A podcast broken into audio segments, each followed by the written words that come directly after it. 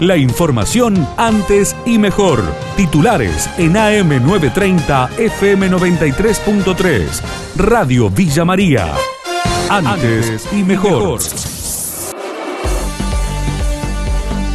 Cayeron un 23% las ventas por el Día del Padre en Villa María, lo confirmó al móvil de nuestra emisora Ignacio Tobo, gerente de AERCA. Las ventas anduvieron en relación al mismo fin de semana festivo, comparado con el año pasado, anduvieron para abajo. A nosotros nos da un 23% de caída junio del 2020 contra junio del 2019, hablando del fin de semana del Día del Padre. 1.400 pesos aproximadamente el promedio de ticket. Hay que contemplar que se calcula aproximadamente un 40% de inflación que tuvimos año contra año, eh, con lo cual se refleja lo que nos había dado el año pasado como ticket promedio que rondaba los 950 mil pesos. Es una tendencia que la mayoría de los consumos se hacen con tarjeta de crédito.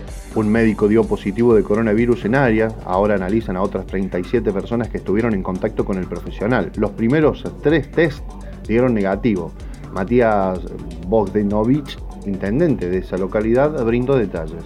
Día miércoles estuvo trabajando en nuestra localidad y bueno, nos enteramos el viernes que había dado positivo y bueno, automáticamente nosotros aplicamos el protocolo, se empezó a identificar las personas que tuvieron contacto estrecho con el médico, desde el personal de salud, más los pacientes que habían ido a atenderse a la guardia. Nosotros ahora el CODE nos recomendó que tengamos las actividades restringidas, no hubo cambio de fase, está restringido ahora porque bueno, tenemos dos médicos hisopados eh, y bueno, y también hay que tratar de, guardar para lo que sería la guardia, ¿no? Para tener eh, lo mínimo indispensable. Unos 20 pacientes recuperados de coronavirus ya donaron plasma en Córdoba. Gustavo Vicintín, jefe del Departamento del Sistema Provincial de Sangre, aseguró a Radio Villa María que su aplicación es inminente. 50 pacientes se acercaron a donar su plasma, algunos entraron en el criterio de inclusión y otros no. Efectivamente, 20 pacientes han donado su plasma. Y hay otro, esta semana tenemos 7 procedimientos más, o sea, serían 17 aproximadamente. Tienen que tener criterio de inclusión epidemiológico y criterio de inclusión para banco de sangre. El criterio de inclusión epidemiológico es que hayan creado anticuerpos, no todos los pacientes crean anticuerpos, no se sabe por qué. Estamos elaborando los protocolos para transfusión. Próximamente se van a empezar a aplicar. Y en condiciones aproximadamente unos 50, 60 en este momento, sin contar los nuevos casos que ha habido esta semana. Plasma puede donar cada 72 horas a una persona, pero como son pacientes y recuperados, se ha protocolizado que donen cada 15 días. Advierte la UIA dificultades para el pago del aguinaldo. Pablo Dragún, director económico de la entidad, destacó a Radio Villa María la posibilidad de llegar a acuerdos sociales para amortiguar la situación.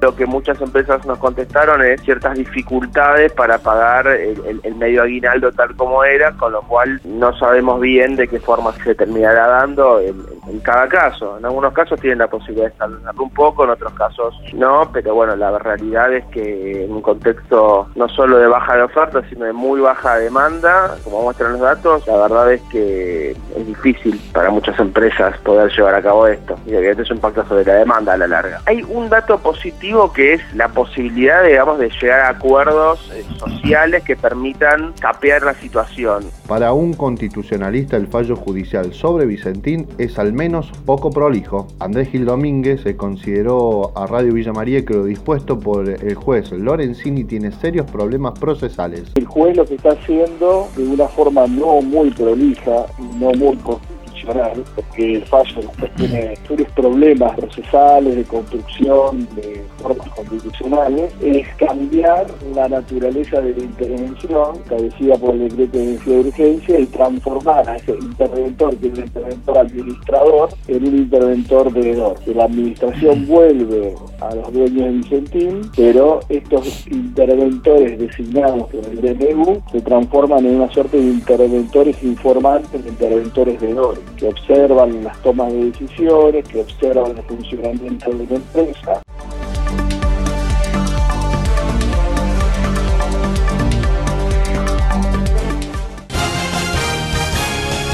La información de Villa María y la región. AM930, FM93.3. Radio Villa María. Antes y mejor.